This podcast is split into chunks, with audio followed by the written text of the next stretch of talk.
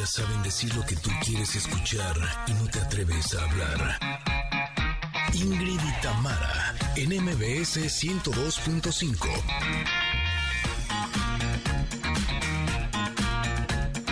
Conecters, feliz inicio de semana. Muchos en nuestra adolescencia, sí, padecimos el terrible acné.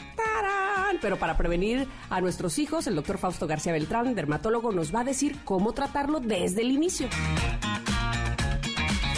Familia hermosa, muy buenos días, excelente lunes.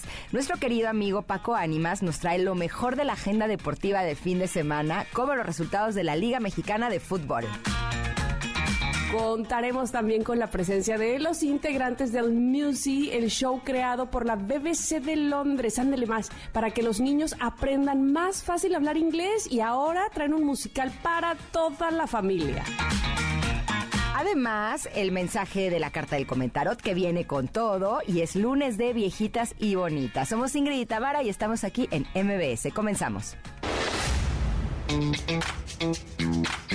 Ingrid y Tamara. En MBS 102.5. Amigos Connectors, bienvenidos. ¿Cómo les va? Iniciando mes primero de agosto ya. Parece mentira, ya sé, ya este, este asunto de que hoy el tiempo pasa muy rápido, ¿verdad? Pero bueno, finalmente espero que sí, que como pase lento o rápido, esté pasando bien, estemos disfrutando, estemos tranquilos, estemos en paz, sanos. Finalmente eh, hemos confirmado que eso realmente tiene importancia en la vida, estar sanos. Bienvenidos a este programa llamado Ingrid y Tamara. Gracias por escucharnos en MBS, en el 102.5, ahí en Ciudad de México. Los saludo con cariño.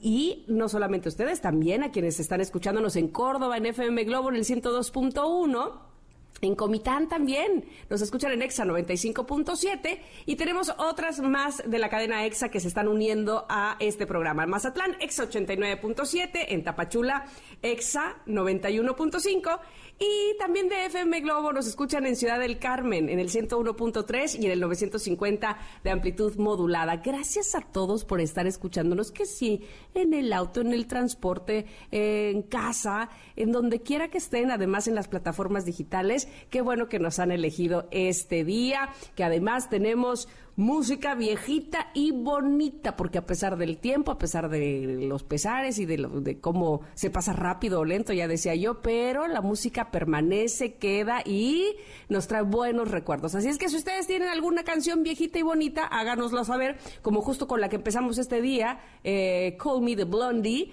Bueno, pues si tienen alguna, por favor, en arroba Ingrid Tamara MBS, ahí díganos cuál quieren escuchar. Y mientras escucharemos, por supuesto, la voz angelical de mi compañera Ingrid Coronado. ¿Cómo estás? Eh, muy bien, Tam, gracias por eso de la voz angelical. Yo tengo mis dudas. Oh, ¿ya ves? A veces estoy más bien ronca y siento que esta hora me, me siento como hasta sexy. Hay ¿Qué ángeles pasó? ronquillos. ¿Qué pasó? Estoy muy contenta de poder estar con ustedes este día. Eh, y también, además tenemos pregunta del día, agárrense, Oh, ¿eh? oh. Porque queremos saber qué te incomodaba más de la adolescencia. ¿Qué te incomodaba a ti, Tam? Este, mis piernas. ¿Por qué? Mira, este, porque yo sé que eh, eh, pone esta pregunta porque hoy vamos a hablar de eh, los granitos cuando empezaba la pubertad y la adolescencia y también, por supuesto, fueron un tema no tan grave para mí, eh, creo que para mi esposo, para Ernesto más, porque sufrió mucho de acné, pero para mí, ay, las piernas flaquillas, flaquillas y uno veía cómo sus compañeras ya estaban agarrando acá cuerpecillo y uno seguía con cuerpo de niña de 10 años, pebelé, las platillas y flaquillas. Entonces, con el calor que hace en Veracruz, pues se prestaba para short o, o falda. No, yo no, yo no, no me vean las piernas, porque además, como bien nos ha dicho Katy Calderón, cuando estás en la adolescencia crees que todo el mundo gira hacia ti o, o en torno a ti, que todos seguramente te van a ver así, este, como si fueras tú el punto central. ¿Tú? Eh, pues fíjate lo que es la vida. Yo creo que más bien en la adolescencia uno está inconforme de lo que sea que uno tenga, porque a mí lo que me incomodaban eran mis proporciones corporales, pero al revés. Ah, como que, voluptuosa. Sí, y entonces era como, ay, no me gusta yo, porque yo corro y se mueve. y yo veía a mis amigas que eran más delgadas, que no tenían como las proporciones tan desarrolladas, y yo decía, qué padre, ellas corren y no brinca nada, qué bonito.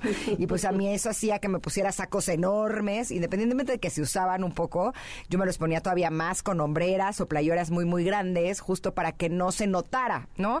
Eh, creo que eh, ese es como un eh, signo de la adolescencia, que quieres que no se note nada, que no se note que tienes barros, que no se note que te desarrollas, que no se note, que no se note, que no se note, que no se note. Pasar y bueno, desapercibido. exacto, y aquí el punto es encontrar el momento en el que no intentemos disimular todo, sino que más bien estemos contentos con lo que somos, ¿no? Y creo que ese sería el, el proceso hacia el adulto joven.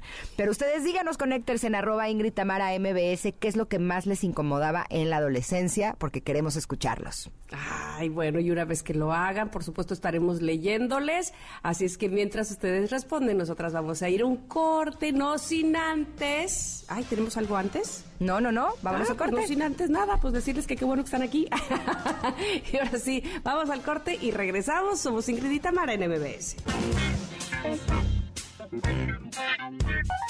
Es momento de una pausa.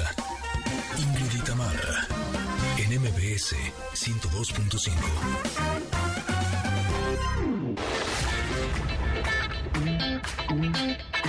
Ingrid y en MBS 102.5. Continuamos. Ah, llegó esta sección llamada Comentarot. Oh, sí. Y aquí es donde yo digo, nada es casualidad. Entonces, eh, saco una carta y ustedes no tendrían por qué saberlo, pero antes de sacar la carta, Ingrid y yo estábamos hablando de perder el disfraz. Justo la carta que acaba de salir. Eh, la número 17 del oráculo de nuestro amigo Fer Broca, La voz de tu alma, dice así. Ah, bueno, de entrada voy a decirles cómo está la imagen. Es una mujer que está sentada en el césped sobre sus eh, piernas pero esta mujer trae como de esas eh, mascarillas que se usan ahora, este, que te tapan todo el rostro, que es una telita, ya saben que tiene algún, algún aceite o algún eh, extracto de algo, ¿no? Que nada más te deja visible los ojos y las fosas nasales. Bueno, esta mujer trae esa máscara, sin embargo, ella está asomándose hacia lo que parece ser un río, un lago, un pozo de agua, qué sé yo, y en el, y en el reflejo se ve ella, pero sin la máscara. Se- digamos que se ve realmente como es. Qué interesante, ¿verdad? Pues dice perder el disfraz. ¿Te has estado escondiendo detrás de disfraces que te han impuesto, te han enseñado y te has creído que son tuyos? ¿Cuáles de las etiquetas que han colocado sobre ti se te han impregnado tanto? ¿Por qué no te las puedes desprender y ya las ubicas como tuyas? ¿Te has preguntado qué hay detrás de todo eso? La voz de tu alma te dice que no tengas miedo de mostrarte como realmente eres. Todos esos disfraces y atuendos que te pusiste y que te pusieron te han protegido y cuidado pero quizá es momento de desprenderte de ellos. Separa la parte de ti que es un disfraz que te han impuesto, que te dio beneficios y recompensas, de la parte que es esencialmente tuya. Ahí me voy a detener porque yo creo que está bastante claro lo que nos quiere decir Ferbroca en esta carta y lo que nos quiere decir el oráculo el día de hoy. Ay, sí, hay veces que está tan encarnada esa mascarilla, esa máscara, que ni nos damos cuenta que ahí está y tiene años y que de verdad nos hemos creído que a esa persona así es, esa persona que está ahí, somos así porque alguien más nos dijo, eh, porque alguien eh, nos lo vendió de esa manera y nos lo compramos. Puede a veces haber sido algo bueno, puede muchas veces haber sido algo no tan bueno, sin embargo, no nació de nuestra propia conciencia de decir, sí, esto es lo que soy, o a veces soy esto y a veces soy de esta otra manera. Simplemente nos lo creímos o nos lo compramos y vamos por la vida actuando en consecuencia a esa máscara que nos hemos puesto. Y hay veces que tenemos más de una, ¿eh? No sé si a ustedes les pasa, pero luego los disfraces van cambiando. Hoy el de la mamá perfecta, que lo tiene todo, lo resuelve, lo hace, lo dice, no llora, bla, O eh, ahora me lo cambio al de la esposa maravillosa que lo tiene todo listo, al de la profesionista que le va perfectamente bien y que siempre está chalala en chalalalandia y así nos vamos cambiando de uno a otro. O también puede ser el de la víctima que todo le pasa, que todo le sucede porque todos dicen que así soy, que y me lo compro y me lo pongo y hasta re bien que me queda. Es más, conozco gente y probablemente yo he caído en eso que no solamente les queda bien ese disfraz, sino no sabrían cómo actuar sin él. Lo tienen tan asumido que les ha servido para obtener ciertas cosas. No sé si me estoy explicando con esto, pero ya están tan eh, familiarizados con ese, no quiero decir personaje, pero con esa personalidad que se han comprado, que aunque lo saben, qué difícil es quitárselo porque probablemente así han obtenido ciertas cosas. ¿Te has puesto el disfraz, Ingrid? ¿Te lo has sabido quitar? ¿Lo traes ahora? ¿Lo has dejado? ¿Cómo estás? No, pues ese es como el trabajo de toda una vida. ¿Qué te digo? O sea, no es de que ya me quité el disfraz y la máscara y ya se queda permanente. No, el maldito disfraz y la maldita máscara se vuelve a poner. Exacto. Y cuando menos te lo esperas es, oh, me la tengo que volver a quitar, ¿no? Y te tienes que volver a enfrentar a eso.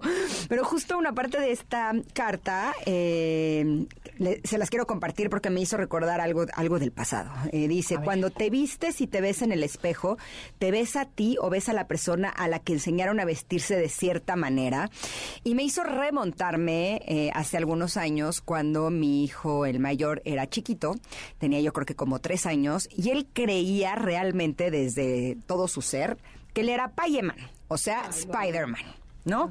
Y él, te juro, todo, o sea, ¿qué le vas a pedir a Santa? Algo de Payeman. ¿Y de su cumpleaños qué quiere? Algo de Payeman. ¿Y de qué vas a querer tu piñata? De Payeman. ¿Y, ¿Y qué le regalo a Emiliano? Pues algo de Payeman. Punto, ¿no? o sea, con eso, porque él realmente creía que era Spider-Man. Y de hecho era increíble porque se ponía en postura de Spider-Man, echaba, eh, según él, las telarañas y quería estar vestido de Spider-Man todo el tiempo. Y ahí es donde viene lo más interesante, que yo decía, pero es que ¿cómo va a ir a la escuela vestido de Spider-Man?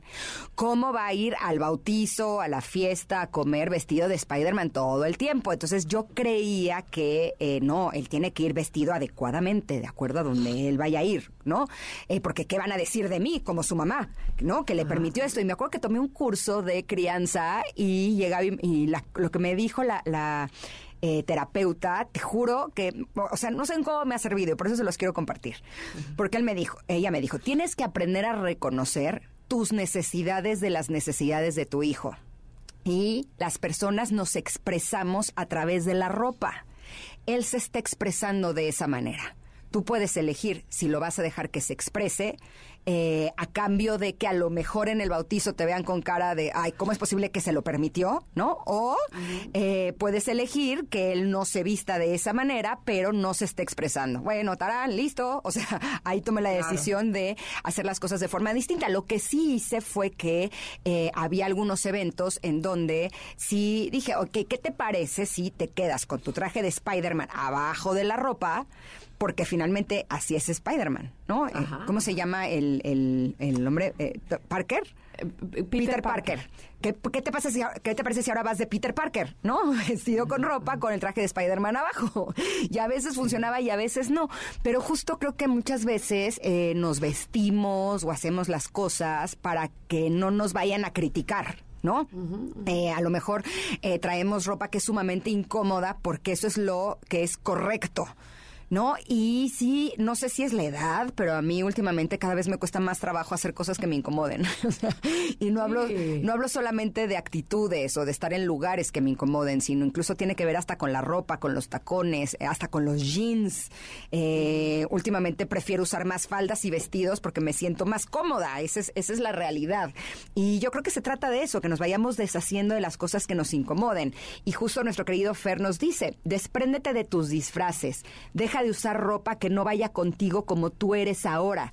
Deja de escuchar música que no te haga feliz ahora. Deja hábitos que no estén reflejando la forma de vida que tú eliges. Debemos tener el valor para reconocernos y afrontar al mundo siendo lo que realmente somos. Y esto me parece fenomenal porque a veces estamos consumiendo contenidos que no nos están haciendo bien.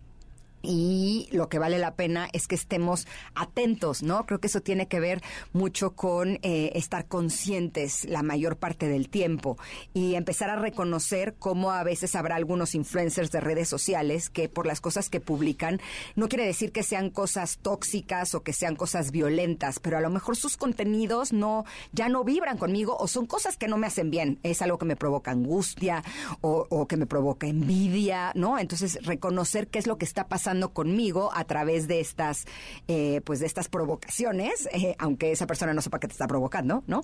Pero eh, también poder elegir qué es lo que te hace bien, qué es lo que va de acuerdo contigo en este momento y aprender a depurar de tu vida todo lo que, lo que no te haga bien, ¿no? Fíjate que ahora estoy pensando que cuando te pones esos disfraces tiene que ver muchísimo con el prejuicio.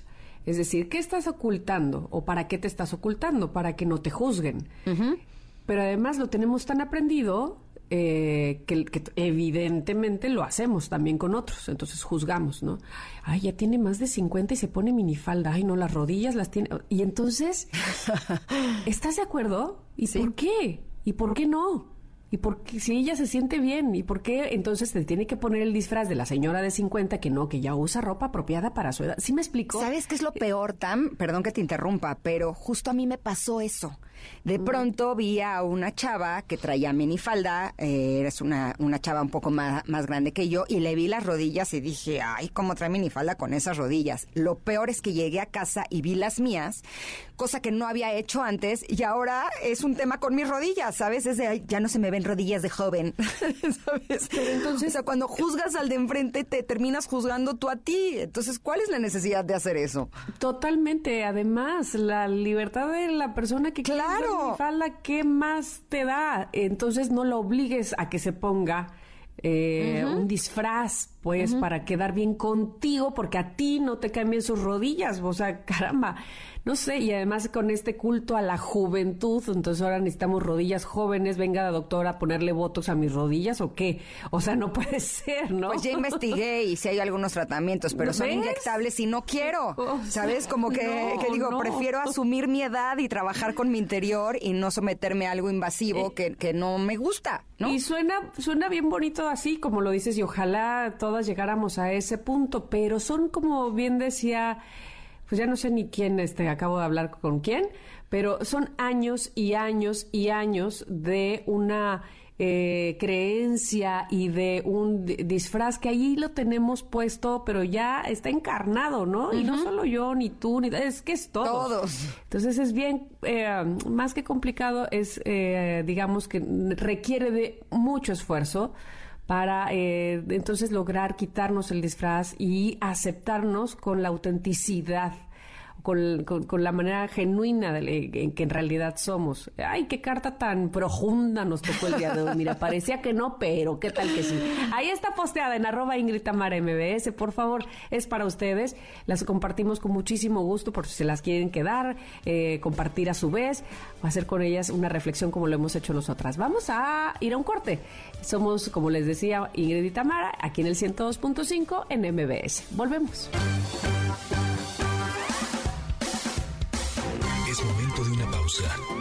Ingrid en MBS 102.5.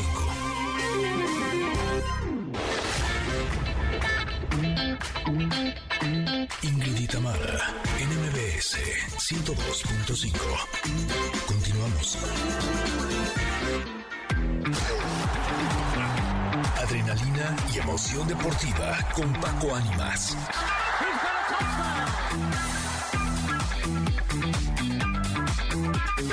Amigo querido Paco Ánimas, estamos esperando por ti, estamos esperando saber de los deportes, que pasó el fin de semana y tú por supuesto tienes toda la información para nosotras y nuestros connectors también que quieren escucharte. ¿Cómo estás Paquito? Bienvenido. ¿Cómo estás mi querida Ingrid Tamara? Estamos muy contentos de estar eh, un lunes más con ustedes, este lunes primero de agosto. Vámonos con la información deportiva y es que ayer el Checo Pérez logró hacer una gran carrera pero no pudo subirse al podio. Le ha costado las modificaciones que tuvo eh, su coche en el tema... Eh, de lo que es la Fórmula 1 como tal y ahora pues eh, no ha sido el mismo desempeño, aunque Checo ayer demostró las cualidades como piloto de una manera increíble. Logró ponerse del onceavo lugar al quinto, apoyó a Verstappen por ahí cuando tuvo un problema dentro de la carrera, Verstappen que terminó por ganar el Gran Premio eh, de Hungría y con esto Checo Pérez eh, haciendo bien las cosas en equipo, sumando puntos para el equipo y con esto mantienen el tema de liderato en la Fórmula 1. Así que bien por Checo,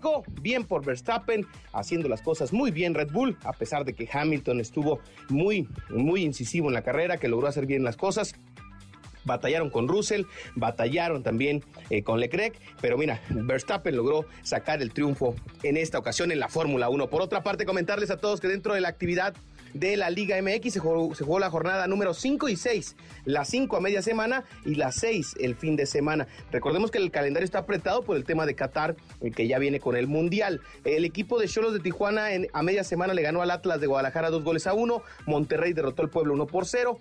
Tigres le pegó al equipo de Juárez 1 por 0 empató San Luis y Cruz Azul, eh, el Toluca le ganó a León, empataron las Chivas y Querétaro, Necaxa venció al Pachuca, el equipo de Pumas empató con Mazatlán y quedó pendiente el América contra Santos porque América jugó contra el Real Madrid, que empataron en los Estados Unidos.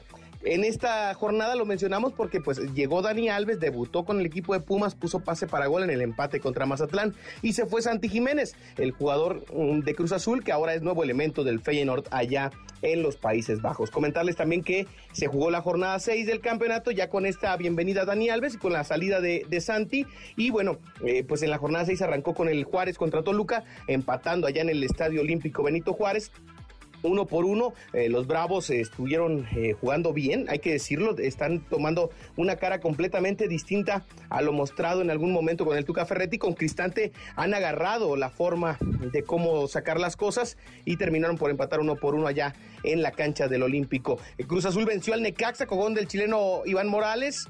El equipo de Tigres, el nuevo líder general de la competencia, derrotó 2 a 1 a Querétaro con dos expulsiones, la de Jordi Caicedo y la de Juan Pablo Vigón. El equipo de Chivas empató 0 por 0 con Pachuca, Puebla empató 0 por 0 con San Luis, Cholos, que sigue que no cree nadie, derrotó a Mazatlán 2 por 0. El equipo de Pumas empató con Monterrey 1 por 1 en la cancha de CU. El equipo de Santos derrotó al bicampeón Atlas de Guadalajara 1 por 0. Y el América cayó 3 por 2 ante León. Los equipos capitalinos, ¿cómo están al momento? Fuera de los cuatro primeros lugares, los mejores posicionados son Pumas y Cruz Azul, 9 y 10 de la tabla y el equipo de América y de Chivas no llegan ni a la posición número 12. La verdad es que les ha ido mal en este arranque de torneo a tanto a la América como a Guadalajara de Guadalajara ya se dice que están en pláticas con el Tuca Ferretti para tratar de salvar el barco. Veamos si esto se da o no. En el tema del América, pues eh, continúa sólido Fernando Ortiz. Vamos a ver si mejoran los resultados para el cuadro de Cuapa. Comentarles a todos que también hubo actividad de Liga MX femenil. Se jugó la jornada 4 y ya arrancó la jornada 5. Ayer arrancó la jornada 5 de la Liga MX femenil con Cruz Azul cayendo entre el Atlético de San Luis dos goles a uno y el Querétaro femenil en casa perdiendo ante Cholos de Tijuana. Hoy el juego en el Azteca el equipo de América recibe a Tigres a las 7 en la femenil. Chivas se enfrenta a Pachuca también a las 5 de la tarde allá en el Estadio Hidalgo. El equipo del Atlas estará jugando contra Toluca, Necaxa contra Pumas y eh, también habrá actividad de Rayadas contra Juárez, Mazatlán contra Puebla y Santos contra León en la Liga MX femenil. Así que arrancamos con una semana llena de fútbol porque también va a haber partidos adelantados de la jornada 16. Les digo que el calendario es un, completamente un, un rollo muy, muy complejo. Se van a adelantar algunos algunos partidos de la 16. El jueves arranca la jornada 7 del campeonato. Ya vivimos la Fórmula 1, tuvimos fútbol europeo en el tema de partidos amistosos. Luis Suárez es nuevo elemento nacional de Uruguay. Messi le mandó un mensaje muy bonito. En fin, han sido muchas cosas las que se han vivido en estos últimos días en el mundo deportivo. Pero el próximo lunes platicamos de toda la información aquí con Ingrid y Tamara. Mi nombre es Paco Ánimas, me encuentras así en las redes sociales, arroba Paco Ánimas. Y por supuesto, un gusto siempre estar aquí en el 102.5. Seguimos con más aquí con Ingrid y Tamara. Hasta aquí los deportes excelente inicio de semana e inicio de mes. Muchísimas gracias Paco, como siempre que nos tienes al tiro en los deportes, así me ayudas a tener mucha conversación con mis hijos, que son unos expertazos y ya me siento yo también toda una conocedora. Recuerden que arroba Paco Ánimas pueden encontrar toda la información deportiva, te mandamos un abrazo enorme y nos escuchamos la próxima semana. Gracias Paco. Vámonos a un corte, pero volvemos. Tenemos mucho más para ti aquí en Ingrid y Tamara. Regresamos.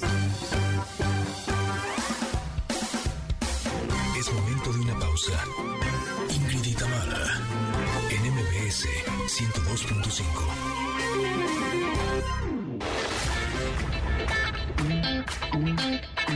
Ingrid y Tamara, NMBS 102.5. Continuamos. Yo estoy muy contenta de darle la bienvenida aquí a cabina a Farah Justiniani, a Cris Di Carlo y a Axel Goyaz, que nos vienen a presentar el musical, pero es Musi M-U-Z-Z-Y, Cal con K, no es cualquier cosa, ¿eh? En busca del arcoíris mágico que llega a México. Este fue creado por la BBC de Londres y es para ayudar a millones de niños a aprender inglés de manera divertida y dinámica mediante una historia animada y diversos personajes. Estoy muy contenta de que estén aquí, sobre todo para invitar a todos los peques de casa. ¿Cómo están? Bienvenidos. Muy bien, gracias. Estamos muy contentos, la verdad es que es un proyecto increíble, el musical En Busca del Arco Iris Mágico. Es una obra de teatro eh, familiar impresionante. Es una producción como pocas veces se hace en México. Eh, por lo general se tiene la idea de que el teatro infantil es muy sencillo, pero esta es una producción a nivel de teatro adulto, pero en teatro infantil. Pantallas, tecnología, eh, mucha magia, un elenco increíble, bailarines, música en vivo, o sea, todo, todo está espectacular y queremos invitarlos porque este es un proyecto que está estrenando el 13 de agosto en el Teatro Shola, doble función sábados y domingos, 11 y 1. Oigan, qué padre, los saludo aquí, no me ven, pero me, me sienten, me, me escuchan. Ay, sí, sí. Oigan, es que eh, uno, eh, no, tanto Ingrid como yo tenemos hijos, y entonces uno podría pensar que pasa el tiempo y a lo mejor los niños ya eh, escuchan otro género musical que no tiene nada que ver precisamente con su infancia y me encanta que haya proyectos como este que precisamente nos regresen a eso. ¿Ustedes qué dicen? Sí, tiene muchos géneros eh, esta obra que además como dicen, vamos a aprender muchísimo inglés, bueno, los niños eh, se van a divertir y también van a bailar. Eh, hay una cumbia, entonces eso es algo quizá un poco diferente a lo tradicional de las obras de teatro musical y eso está muy padre. Entonces yo creo que ya lo, lo van a ver el 13 de agosto. Además los boletos ya están en Ticketmaster para que puedan ir y apartar su lugar. Ahora el musical acaba de terminar temporada en televisión. Sí, Y, justo. y llegó para quedarse, porque ahora van a estar en teatro. Claro. Y aparte de toda esta diversión, tenemos un mensaje muy, muy, muy bonito. A ver, ¿cuál es? Tanto para la familia, tanto para los hermanos, este, los niños, adolescentes y tanto adultos también. Ajá. Es, es una obra hecha para todo tipo de edades, porque es un mensaje muy, muy bonito, al igual muy divertida. em, ¿Cuál es el mensaje? el, mens- el mensaje es acerca de la hermandad Ajá. y acerca de la felicidad y que está bien expresar tus emociones sin sentirte avergonzado. Muchos Wow. personajes en la historia tienen este esta transformación durante la historia de la obra que te das cuenta que puedes abrazar tus emociones y puedes abrazar a tu familia y es importante abrazar tu tristeza, abrazar tu felicidad y todo esto te lleva a una unión. Y justamente es la historia, aquí Farah Justiniani interpreta a Cal y yo interpreto a Fer, somos hermanos y es esta, este conflicto de hermanos que siempre existe, que es como De peleas. de peleas justamente, que la adolescencia es un poco igual de fi- difícil eh, y a los adultos también les va a encantar, porque hay chistes muy, muy padres tan- Muy. para todas las familias, este personajes increíblemente divertidos y yo creo que les hará llorar y reír. Ok. Oigan, y alrededor de todo esto, evidentemente, uno va a aprender inglés. Ese es el objetivo también. Así es, este proyecto empezó con el programa de televisión El Club de Mosi, que lleva más de dos años eh, al aire, y después de dos años se desprende este formato de teatro, pero en el eh, programa de televisión era interactivo, solamente había la historia de los personajes, también una parte de aprendizaje en inglés, porque la BBC de Londres se especializa en la formación de los niños, y este proceso donde no solamente sea eh, educativo, sino también sea musical. Entonces poder com- eh, combinar las dos partes, televisión más educación, que se había perdido mucho, y nos tocó eh, hacer este programa de televisión justo en plena pandemia, que los niños estaban en casa, y entonces fue un buen escape sentarlos a ver un programa que los entretiene, donde interactúan con iPads, que ahorita están pegadísimos a la tecnología, y que al mismo tiempo pueden aprender inglés. Entonces esto se lleva al teatro, y en el teatro también están aprendiendo inglés, están eh, indirectamente aprendiendo para que sea más divertido. Incluso los papás nos, nos tocaba la experiencia en televisión que veían el programa y, de- y decían, es que ya aprendí inglés, o sea, hoy nada más me divertí, canté y los niños se pegaron mucho con las canciones. Entonces algunas de las canciones del programa de televisión que son en inglés o en español las van a poder cantar con nosotros ahora en vivo en el teatro. ¿Pero la obra es en inglés o es, tipo. Dora la Exploradora que te dice, que, que te enseña así? ¿Es como algo así? Eh, eh, un poquito menos, es, es un poquito más interactiva. Todo el tiempo estamos interactuando con los niños, los personajes. Todo es en español, pero hay momentos donde los niños tienen que... eh, se van a dar cuenta cómo se dicen ciertas palabras, los colores o ciertas formas. Eh, Mosi, que es el protagonista de la historia de televisión y en, en el teatro es su historia, de alguna manera Mosi viaja del planeta Gondoland a la Tierra y entonces todos nos empezamos a empapar de su gusto por la música, el inglés y, y aprendizaje. Mosi es el peludo verde Sí. azul. Ah, ok, ok, ya entendí. Ah, bueno, bueno, pues me gusta, me gusta que eh, Mosi hable inglés en su planeta y no, este, bueno, bueno, bueno, me amo, te amo y todo. Justo, justo vamos a hacer un chiste sobre eso. Ah, Sí, sí, mira, justo, justo. que sí, Llama oye. Pero díganme una cosa, por favor, además de ustedes tres y de Mosi, ¿quién más está en esta obra? Eh, Pamela Rosendo, Carlos Rodea, Bobby Mendoza, eh, Alan Cagüe, mm, Ana Cecilia Cantú, Alejandro Cermeño, Oh, wow. Cristian Beak. Tenemos un elenco de verdad increíblemente talentoso, lleno de actores, eh, actrices, cantantes, bailarines. Tenemos a nuestro ensamble que bailan increíblemente. No, hombre, y también tienen que ver a Axel, ¿eh? Porque es un gran bailarín, es muy buen actor y cantante también. Y aquí mi Farita tiene una voz. Y también falta mencionar a Bianca de Sousa, Bianca que de es la Sousa, protagonista también del programa de televisión, que también se suma a la obra de teatro. Entonces, pues bueno, van a ver un elenco muy grande, son casi 20 personas en escena. Ajá. Y la propuesta de vestuario, maquillaje, coreografías es bien divertido, de verdad vale mucho la pena. Estoy seguro que cuando vayan al teatro van a querer repetir o recomendar o llevar gente que no los acompañó porque vale mucho la pena. Y eh, también comentar que es, es una corta temporada, son solamente ocho semanas. Ajá. Entonces, pues para que no se confíen, porque vamos a estar ahí ocho semanitas a partir del sábado 13 de agosto, doble función, 11 y 1 de la tarde. En el Y Teatro Xola. en el Teatro Teatro Xola a partir del 13 de agosto. 13 de agosto estrena. Perfecto. Los boletos lo- en las plataformas de, Ticketmaster. Los jueves hay dos por uno. Si te metes en Ticketmaster los jueves, hay dos por uno en los boletos. E igual pueden checar nuestras redes sociales, eh, que ahí igual está todo el elenco por si me faltó algún nombre. Este, subimos a veces un poco de fotos y sneak peeks de cómo va a estar la cosa. Entonces síganos en nuestras redes sociales, que estamos como Eh, Mosi Club Kids en Instagram y ahí se enteran de toda la información o Axel Goyaz, Farah Justiniani o Cris Di Carlo, ahí también les vamos a ir chismeando un poquito. Mosi se escribe pues a M-U-Z-Z-Y. Exactamente.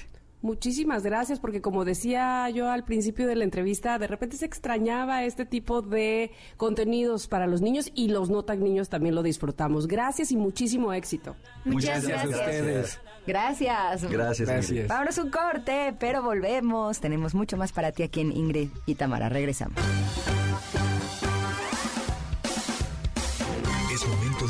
Pausa. Ingrid y en MBS 102.5.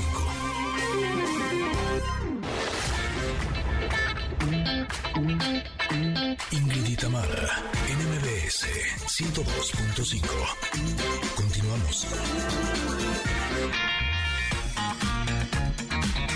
Connectors, en la primera hora de Ingrid y Paco Ánimas nos trajo el reporte de la jornada deportiva del fin de semana. Checo Pérez logró hacer una gran carrera, pero no pudo subirse al podio. Logró ponerse del onceavo lugar al quinto, apoyó a Verstappen por ahí cuando tuvo un problema dentro de la carrera. Verstappen que terminó por ganar el Gran Premio eh, de Hungría. Y con esto, Checo Pérez eh, haciendo bien las cosas en equipo, sumando puntos para el equipo y con esto eh, mantienen el tema de, liderato en la Fórmula 1. Así que bien por Checo, bien por Verstappen, haciendo las cosas muy bien Red Bull. Y en unos momentos platicaremos sobre el acné en la adolescencia con el doctor Fausto García Beltrán. Somos Ingrid y Tamara y estamos aquí en MBS. Continuamos.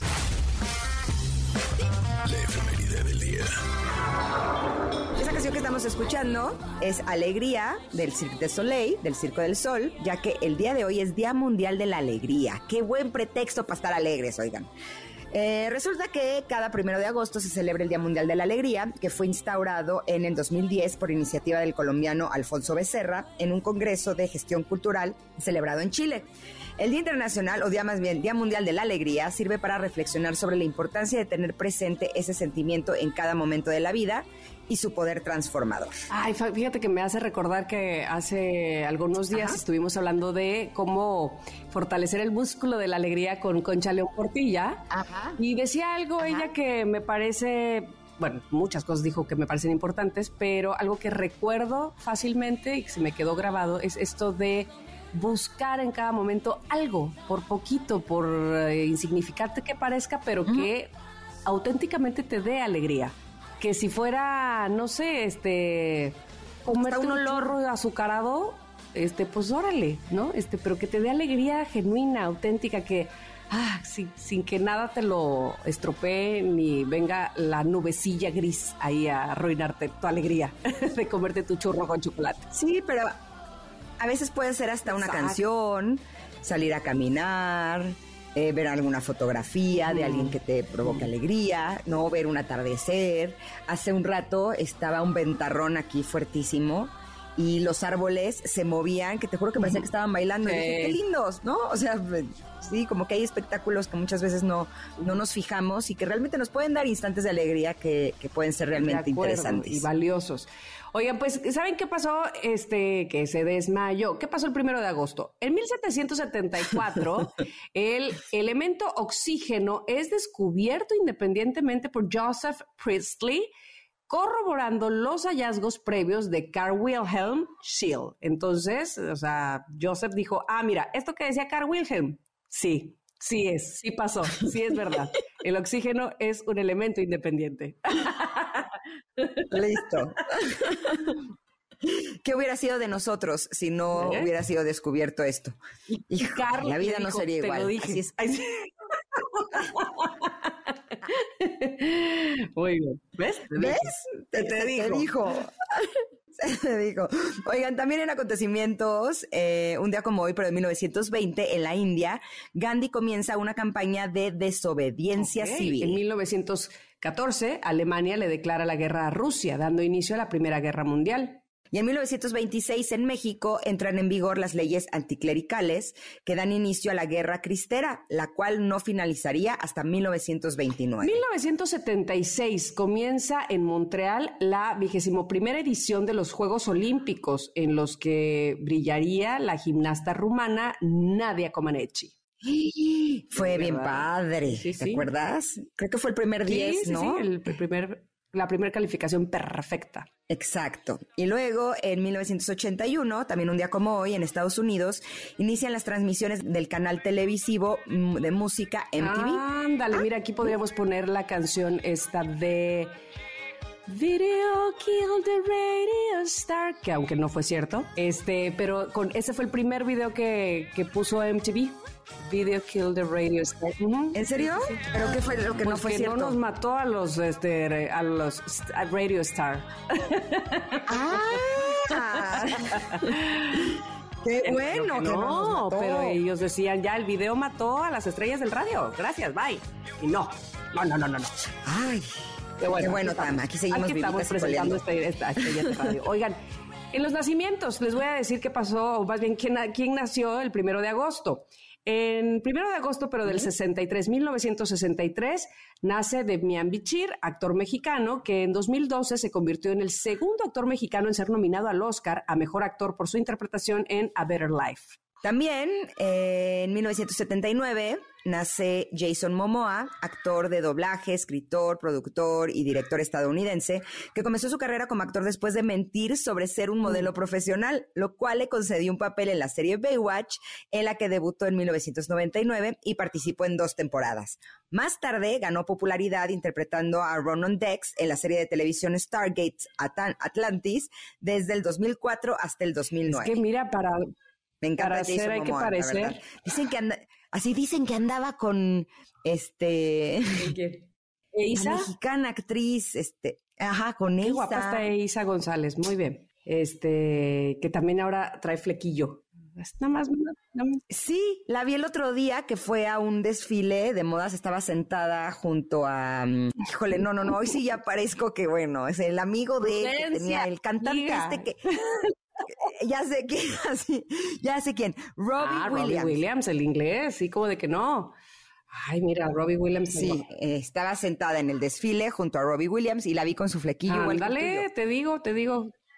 Hasta se me anda antojando. Este, Pero que me da miedo, que no me guste y luego de aquí a que Eso, crezca. Eso, ¡uh! eso, eso, ya te esclavizas.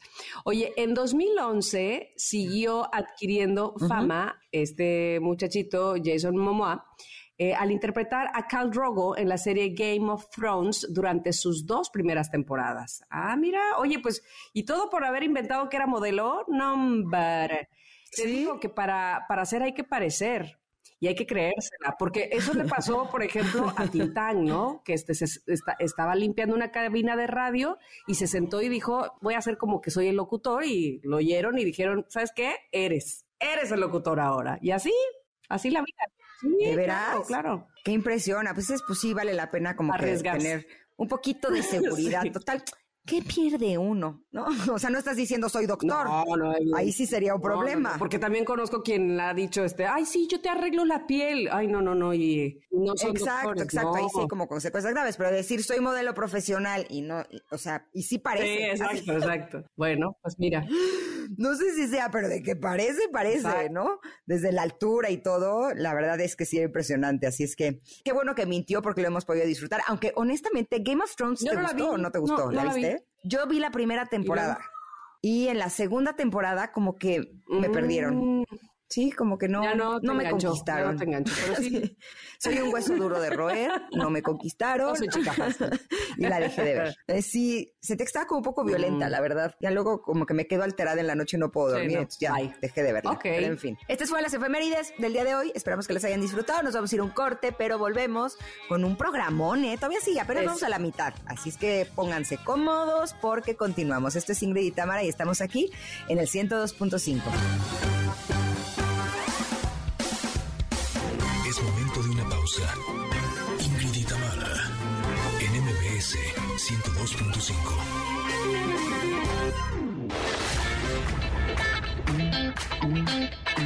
Ingrid y Tamara, en MBS 102.5. Continuamos. Queridos amigos Connectors, qué bueno que se quedaron con nosotros el día de hoy, porque fíjense, no sé si ustedes eh, tengan la percepción que tengo yo, pero con tantas entrevistas, especialistas, con eh, tanta información que tengo últimamente, me he dado cuenta que todo, todo lo que hagamos en la vida se acumula. Hablábamos el otro día de que si tomamos mucho el sol desde niños, evidentemente eso se refleja en nuestra etapa adulta, eh, pero lo mismo sucede, por ejemplo, con la nutrición, depende de los hábitos que hayamos tenido en la infancia, pues con ellos vamos creciendo y sí, evidentemente se pueden cambiar esos hábitos, sin embargo, ya creamos ahí una historia, un historial, digámoslo así, por tal motivo y porque en casa tengo una puberta, ¿verdad? Que empieza a padecer con el asunto del acné, es que el día de hoy me interesaba mucho platicar con el doctor Fausto García Beltrán, colaborador médico de CDZA, para que nos dijera, doctor, cómo se puede empezar a tener una buena rutina de la piel y no hasta que ya tenemos 30, 40 años y entonces todavía seguimos padeciendo por lo que no supimos hacer desde pequeños. ¿Cómo está, doctor? Bienvenido. Muchísimas gracias, Tamara. Te agradezco el, espacio y la oportunidad de, de hablar contigo y con tus, con tus radioescuchas. Pues sí, eh, básicamente eh, todos hemos tenido problemas de acné en, en mayores cantidades que, que en otros, pero eh, una de las causas principales de aquí de la clínica, que gracias a Dios tenemos 26 años laborando, y el grupo de médicos colaboradores de aquí es de lo que más se ve en la, en la consulta, y va- eh, lo que tenemos que hacer con, con todos nuestros adolescentes, empezando eh, la pubertad entre los 10, 11 años, es indicarles el lavado de diario de agua con jabón, tanto en la mañana como en la noche, con algún jabón especial con, con, con ácido glicólico o ácidos salicílicos, para empezar a remover un poquito las células muertas y lo que es el exceso de sebo que empieza a producir la, la glándula. Ok, porque eh, yo me acuerdo que ahora sí que en mi época, ¿verdad? Este, no teníamos esa precaución o a lo mejor nuestros padres, pues sí, obviamente nos lavábamos la cara cuando nos bañábamos, pero no con estos jabones que usted está mencionando. Yo no, no tengo ni idea con qué nos lavábamos la cara, seguramente con el mismo jabón del cuerpo, eso sí, pero vamos, que no, no había esta eh, instrucción o este hábito de mañana y noche. Evidentemente veíamos como nuestro cuerpo iba cambiando, cada vez más grasos a la cara probablemente. Eh, veíamos en nuestros compañeros en la secundaria como algunos tenían más acné que otros. No entendíamos qué estaba pasando, doctor. y luego lo peor que hacíamos era exprimirnos barros o espinillas. ¿Qué es lo que usted diría que no deberíamos de hacer? Así como nos dice que lavarnos la cara desde, digamos, desde la etapa temprana, desde la pubertad, ¿qué es aquello que no deberían de hacer los chicos? Dentro de lo que nosotros recomendamos, lo primero es, la regla principal es no manipularlos, no exprimirlos, no tocarlos, tampoco que nadie nos los toque, causan mucha tentación, causan mucha ansiedad el, sentir el, punto negro, eh, lo que es el, brotecito o la espinilla con pus. Mientras menos se manipule la cara, menores posibilidades de dejar una, lesión, una mancha, una marca o hasta una cicatriz.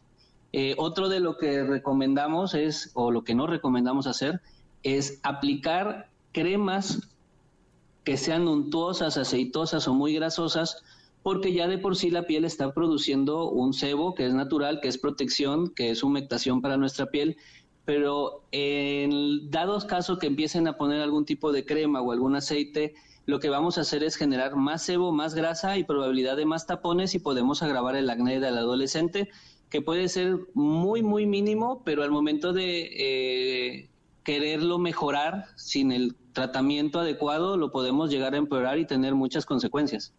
Ya lo creo. Oiga, doctor, y ¿Cuál es la diferencia entre que unos tengan más acné que otros? ¿Esto es genética eh, o no sé, con qué más tiene que ver que, haya niños más propensos, digamos? En efecto, el, acné es, e, hereditario. Eh, hay una susceptibilidad de la glándula de grasa a ser estimulada con base a lo que son las hormonas en el crecimiento, tanto a nivel de cambios hormonales a niveles sexuales, tanto en hombres como en mujeres pero el factor genético sí es, sí es muy condicionante o sí lo puede llegar a agravar un poquito más. Hay que, dentro de la parte de la consulta médica, en el, interrogatorio se le pregunta al, paciente, al adolescente, si, tiene antecedentes en su familia, si mamá o papá tuvieron eh, eh, brotes, espinillas, si papá o mamá tienen cicatrices de acné. En algunas ocasiones puede ser que nuestros padres no tengan acné o hayan tenido un acné muy ligero y nuestro paciente tenga un acné muy severo entonces ahí se hace la, referencia hacia algún familiar, ya sea tío, tía, primo, de parte de papá o de mamá, tiene cicatrices y casi siempre hay alguien que, o siempre hemos tenido alguna referencia de tenerlo en esa línea eh, familiar.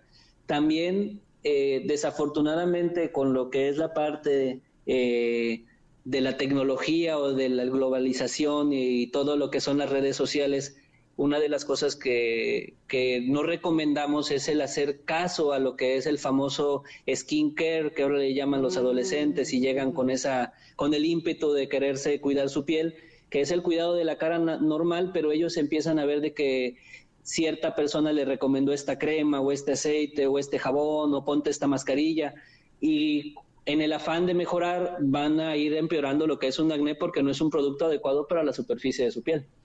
O porque seguramente cada quien tendrá sus propias eh, exigencias en la piel, vamos, que no todos somos iguales, ¿no? Así es, así es. Sí, el, el, el, acné es, individual, o sea, hay ciertos tipos de acné, acné comedónicos, acné inflamatorios, acné quísticos, acné cicatrizales eh, acné de cara, pecho y espalda. O sea, sí hay una, una clasificación, pero cada paciente se debe de tratar eh, individual. O sea, tienes que especificarle que ese tratamiento se está hecho o se está haciendo o programando directamente hacia él porque este es el tipo de acné que tiene y con esto va a mejorar. Eh, Juanito puede mejorar con la solución A, pero eh, Pedrito va a mejorar con la solución B por el tipo de acné que tiene. O sea, siempre, siempre se tiene que individualizar. No todo en la medicina es general, sino a veces también hay que ser muy clasificatorio sobre los tratamientos y hay que, que, enseñarles y explicarles eh, todo lo que conlleva un tratamiento de acné que es de paciencia y de, y de mucho y de mucho constancia. Oiga, pero qué bueno que menciona precisamente que eh, ciertas eh, aplicaciones o influencers o redes sociales pueden eh, pues sugerirte a lo mejor este pues que hagas algo con esto del, del skincare y que los chicos pues también este no sé se sientan identificados y digan lo voy a hacer yo me acuerdo que regresando a mí evidentemente que soy este mi mejor ejemplo este eh, usábamos, o sea, nos juntábamos las amigas y usábamos cosas que es que naturales. Y entonces, bueno, no que es que sí, lo hacíamos de manera natural, que si avena, que si eh, hacíamos mascarillas con miel y que luego que, granulada la sal y no sé qué. Esto, mm, pues no sé si, si nos hizo algún daño o igual y no nos hizo, no daño, pero tampoco beneficio. ¿Qué dice usted sobre las cosas naturales, las mascarillas? las mascarillas naturales son inocuas, no tienen ningún tipo de lesión sobre la superficie de la piel, pero no se consideran adecuadas para un paciente que esté comenzando con un acné. O sea, no podemos aplicarle una miel con azúcar como hacerle un granulado a un paciente de acné porque le puede llegar, ese, esa viscosidad que tiene puede llegar a irritar la superficie de la piel o producir tapones. Hay quienes utilizan otro tipo de mascarillas como el aguacate o como la crema de concha nácar. O sea, el vehículo que tiene la, aceitosidad o lo, o lo, viscoso o la, la, grasa que tiene ese producto puede llegar a producir tapones y desafortunadamente en lugar de generarle un beneficio le vamos a producir eh, un daño sobre la piel o podemos llegar a inflamar el acné. Tapones se refiere a tapar el poro, ¿verdad? A tapar el poro, a generar, generar un comedón, a generar un, tapón de queratina que, que, después va a querer salir y va a generar una espinilla o, un quistecito o un brote. Ok, ahora bien, también están muy de moda y también entre los muy jóvenes estas máscaras o este no sé cómo llamarles mascarillas que se ponen que nada más te dejan eh, descubiertos los ojos y la nariz este, y que si son coreanas y que si son no sé de dónde, y entonces, este, obviamente te, muestran que si algunas, este, tienen eh, colágeno o perla madre o qué sé yo de todos los, productos que hay son y, y, hay casi que, en la farmacia y en el mercado y en todos lados eh, son, son productos que, que, que, repito hay que tener mucho mucho cuidado porque el vehículo en el cual están hechos normalmente tienen eh, glicerina. Y la glicerina es, es, cierto, se utiliza para la humectación y la sensibilidad de la piel y sentirla más tersa, pero el exceso de glicerina que puede llegar a tener algún producto, hasta como un jabón o una crema o un protector solar, puede generar el, el, exceso de grasa de, de algún paciente. Entonces, en un acné activo, en un paciente que está eh, con granitos activos nunca le vamos a recomendar póngase una mascarilla nocturna de ácido glicólico con colágeno hialurónico para para que genere mejoría de la piel, porque en sí el producto se va a quedar ahí en la superficie y eh, en lugar de generarle un beneficio, le vamos a hacer más exceso de grasa.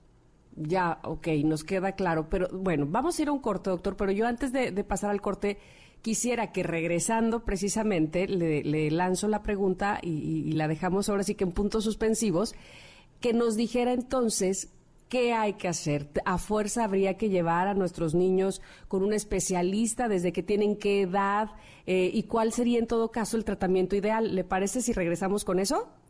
Perfecto. Bueno, pues vamos a ir a un corte. Estamos hablando con el doctor Fausto García Beltrán sobre cómo iniciar tratamientos de cuidado de la piel, del acné en la juventud, sobre todo en la adolescencia. Quédense aquí con nosotras, somos Ingrid y Tamara, nos escuchan en MBS.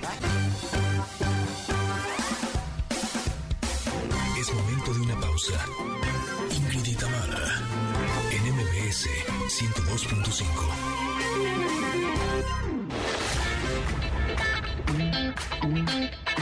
Ingrid y Tamara, NMBS 102.5. Continuamos.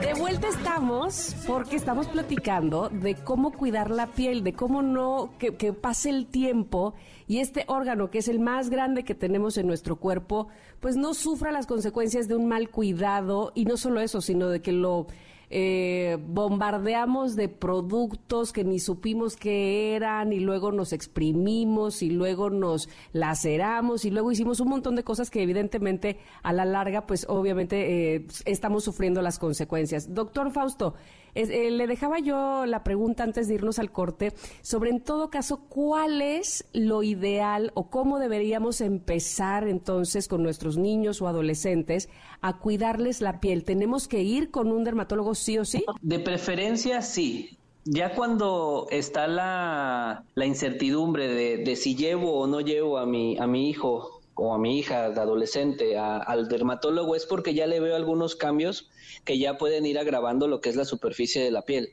Eh, se considera como paso número uno, como lo dije anteriormente, el, lavado de la cara mañana y noche con algún jabón desengrasante que nos ayude a eliminar impurezas. En, las, en el transcurso del día utilizar algún agua hidratante, hay aguas de amamelis, aguas de rosas, que es solamente para la hidratación y la humectación de la piel el uso constante de protector solar no se recomienda, eh, no es porque eh, sea malo el protector solar en sí, pero en esa fase en la que cual el paciente está produciendo demasiada grasa en la superficie, le mm. puede ser contraproducente. Entonces, sería recomendado el, el darle un protector solar específico para alguna actividad del diario o para alguna actividad deportiva unos 20 minutos antes, pero básicamente que estuviera respaldada por un doctor. Y en las ah, noches pudiéramos eh, ocupar algún tratamiento con, con salicilatos, con algunos productos a base de sales o algún tipo de retinoide eh, ligero, tópico, unas dos o tres veces por semana. Todos estos productos tienen que ser eh, recomendados por un médico eh, somos muy eh, afines a ir a una farmacia y, oiga, ¿y qué me recomienda? Yo creo que con respecto a la cara, a lo que es el acné y lo que es un adolescente que impacta emocionalmente lo que es el proceso del acné, siempre debemos de acudir a un médico y de preferencia a un, a un centro dermatológico, una clínica dermatológica o a una consulta con algún médico especialista de la piel. Qué bien que menciona que por supuesto tiene un impacto emocional y, más a esa edad donde eh, pues es muy evidente que nos importa mucho lo que piensen nuestros compañeritos, creemos, decíamos el otro día con la psicóloga, que, todo gira en torno a nosotros cuando tenemos esa edad, ¿no? 12, 13 años pensamos que todo el mundo nos está volteando a ver y todo mundo, somos el centro, pues, ¿no? al menos así lo percibimos a esa edad. Y me llama la atención lo que dice, perdón, sobre... Eh, que no utilicen en exageración o todos los días, así lo comprendí, el protector solar a esa edad, porque en todo caso eh, viene a aumentar también la gravedad de la grasa en la cara. El protector solar en un adolescente eh, eh, normalmente le pedimos que sea algo muy ligero, que no sea una crema como para un adulto, porque eh, el exceso de glicerina o de humectación o de oleante que tiene el, protector le puede ser contraproducente, puede empezar a bloquear la glándula y a generar tapones. Es una pantalla solar o un protector solar para un adolescente, eh, de preferencia que esté medicada y especificada por un médico en característica a lo que es la superficie de la piel de ese adolescente. Ok, ok, doctor. Eh, eh, me viene a la cabeza en este momento, he visto problemas muy eh, acentuados de acné en, chicos de 14, 15 años. quiero pensar que evidentemente esto tiene una solución y que evidentemente también será probablemente más, más largo el tratamiento, pero de que existe solución existe. Y estoy hablando de problemas realmente graves. Hay solución, sí, sí, claro, hay solución. El, tratamiento eh, inicial del acné es desinflamarlo, disminuir el exceso de grasa y disminuir eh, la estimulación de las bacterias naturales de nuestra superficie de la piel, que es el Propionobacterium acnes. Al momento de hacerlo, el acné desinflama, el paciente se siente mucho mejor, ya no hay tanto exceso de grasa. Posteriormente, eh, utilizamos eh, medicamento igual vía oral para disminuir la producción de la glándula de grasa, que son los retinoides. Ese medicamento es extremadamente eh, eficaz sobre lo que es el acné, pero tiene que ser llevado y controlado por un médico especialista que sepa del control con el medicamento para los cuidados del paciente y ver la mejoría de, del adolescente todos los acnés son, son tratables y todos los acnés se, se, pueden mejorar el objetivo es que queden con la menor cantidad de lesiones o de marcas permanentes para que en la vida diaria, en lo que es su adolescencia y la fase del adulto, pues se sientan cómodos con, con, su persona. Y sobre todo porque eh, de esas lesiones, después, este, pues, cuando ya somos grandes, ya no está tan fácil quitarlas. este, se quedan ahí, pero Hay, Pero hay este, tratamientos también para irlas mejorando. Bueno, bueno. bueno. Qué bueno que, así nos motiva, evidentemente, y sobre todo que nos da luz con toda la información que nos eh, compartió el día de hoy, sobre todo para nuestros niños y niñas que están padeciendo de acné en temprana edad para que, bueno, cuando crezcan, evidentemente eso no se vuelva un problema mucho más grave. Le agradezco totalmente que haya estado con nosotros el día de hoy. Que esté usted muy bien y hasta la próxima. Muchísimas gracias. Hasta luego. Buen día. Hasta luego. Vamos a ir a un corte. Regresamos porque tenemos, por supuesto, más información para ustedes este día. Ingrid y Tamara en MBS. Volvemos. Es momento de una pausa. 102.5.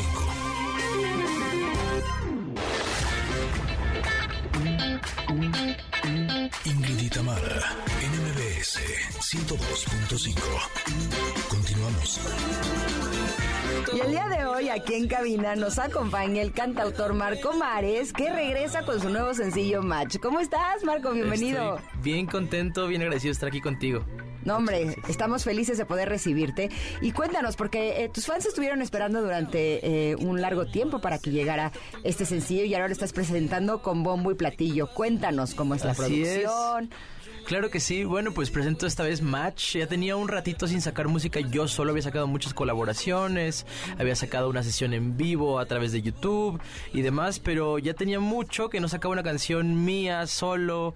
Así que regresé con Match, que es esta canción pues súper alegre. Para mí es muy de verano. Em, nunca había hecho un dembow en mi vida. ¿Qué es eso de un eh, dembow? Reggaetón, básicamente. Ah, ok, ok. El ritmo que usa Urbano, el reggaetón. así. Pues no es urbano, pero el dembow es el ritmo que usan en el reggaetón, el... Mm, ah, mm, ah, mm. Ok, ok. Entonces se usa ese elemento en la canción y para mí fue algo completamente nuevo, pero bueno, al final en el... Eh, en la paleta de colores que hay en mi música, pues hay de todo, hay cumbia, hay bachata, hay reggae, hay samba y creo que era necesario ahorita hacer una pequeña parada en el dembow y seguir adelante.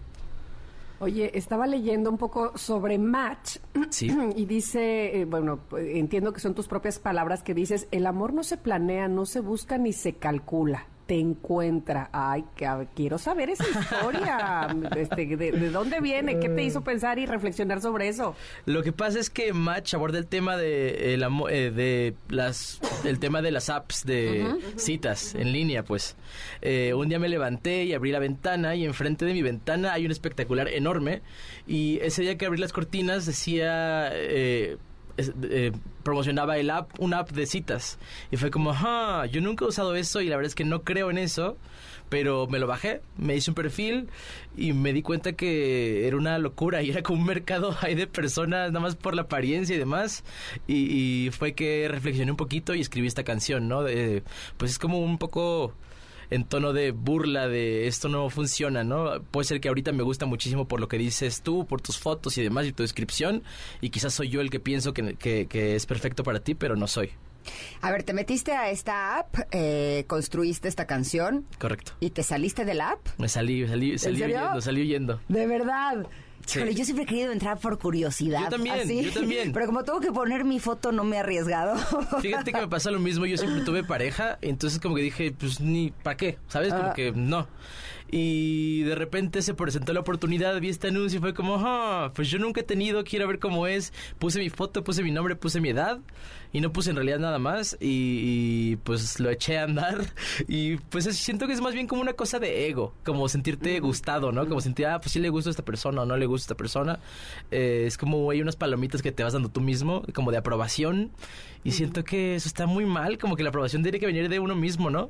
Bueno, pero, pero hay gente que se ha encontrado la imagen. a su media naranja, o su, o su- el, Total. su- No, el total. amor de su vida en una de estas apps. O sea, no es generalizado. Totalmente, ¿no? totalmente. Sí conozco varias personas que se, han, que se están casando ahorita con la persona que conocieron en alguna aplicación de estas. Em, pero para mí me pareció como curioso que te tiene que gustar alguien y seguramente te, te atrae físicamente, pero luego cuando la ves como que o lo ves o lo que sea, resulta que no tienes ninguna química o conexión, ¿no? Como que no hay más que la atracción física. Eh, entonces, y de una foto habla. dudosa, además. De una foto dudosa y con filtros, además, claro. Exacto. Oye, pero, pero déjame decirte una cosa. Eh, no, no es que, no es que Ingrid y yo seamos viejas, no, evidentemente no. Nunca seremos. Nunca lo seremos.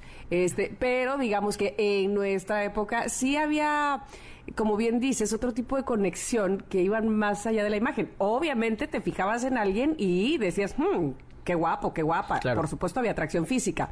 Sin embargo, eh, este asunto de profundizar o por lo menos conocer un poco más allá de de lo que aquella persona solo te quiere mostrar, ¿no? Totalmente, sí, al final uno lo que pone en internet es lo que saben de ti, ¿no? Tus fotos, pones tus ángulos, pones la ropa con la que te ves mejor, pones tu mejor día también, tus mejores viajes, tu comida, y en realidad no sabes realmente el trasfondo de esta persona, entonces sí puede ser un poco eh, engañoso. Sí, totalmente. Ahora, esto de, de hacer match con alguien no es cosa fácil. Por eso creo que el tema es muy actual, sobre todo porque eh, sí creo que eh, a pesar de que los seres humanos vale la pena que nos enamoremos de nosotros mismos y nos demos cuenta que el amor de nuestra vida somos nosotros, también compartir nuestra vida con una pareja es algo realmente agradable y el hecho de que eh, las personas seamos conscientes de que eh, lo, de lo, lo que importa es hacer justo este match, yo creo que es un, un buen tema que estás ofreciendo a la gente. ¿Ya está disponible en todas las plataformas digitales? Ya está disponible en todos lados, eh, estoy bien emocionado, la gente lo está recibiendo con mucho cariño. Oye, me llamó la atención nada más antes de despedirnos eh, que, que decías todo este abanico de posibilidades que te da la música en cuestión de géneros, que Sí. pf, géneros musicales hay más de 30, 40, qué sé yo. Eh, sin embargo, y te, te hago esta pregunta muy honestamente, ¿sí, sí crees que entrar, por ejemplo, ahora en, en este tipo de género como el de match, te, te da más posibilidades porque está de moda o no? Fíjate que eh, es una muy buena pregunta. Eh, fíjate que yo siempre he intentado llevar mi proyecto hacia donde yo quiero. Nunca he seguido las tendencias o las olas o subirme a un lugar solo porque está funcionando. En este momento hice match eh, usando este ritmo dembow que es usado en el reggaetón y en cosas más urbanas, realmente porque sentía que favorecía la canción. Para mí la canción va primero que nada en sí y después lo que le pongas encima pues es solo como vestirla un poquito, como que la columna vertebral es la canción para mí, que tenga unos versos fuertes, que la letra sea muy coherente, que lleve un mensaje. Entonces creo que mm, em, a pesar de que sí seguramente habrá algunas cosas como atajos, ¿no? Para que la gente te escuche más fácil, creo que este proyecto está caracterizado siempre por porque no sea así, por no usar atajos, por llevar la- el, el camino que lleva, pero llevar tu propio camino un poco. Genuino. Exactamente. Entonces, si tú ves mi catálogo, puedes ver que hay canciones de todo tipo. Eh, todas tienen una cierta esencia que las relaciona entre ellas, pero definitivamente hay todo tipo de ritmos y no planeo definitivamente estancarme en uno de los géneros. Para mí es como unas barreras ahí imaginarias que se pone la gente. Yo creo que ya todo el mundo escucha la música que le- se le antoja cuando se le antoja, ¿no? Es más de la vibra y el momento en el que estás. Y tú hiciste match con el género.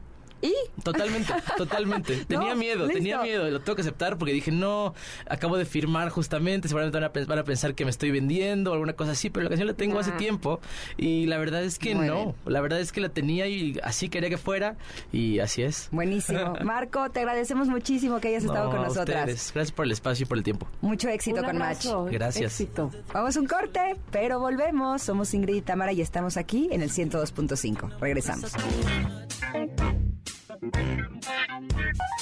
Es momento de una pausa.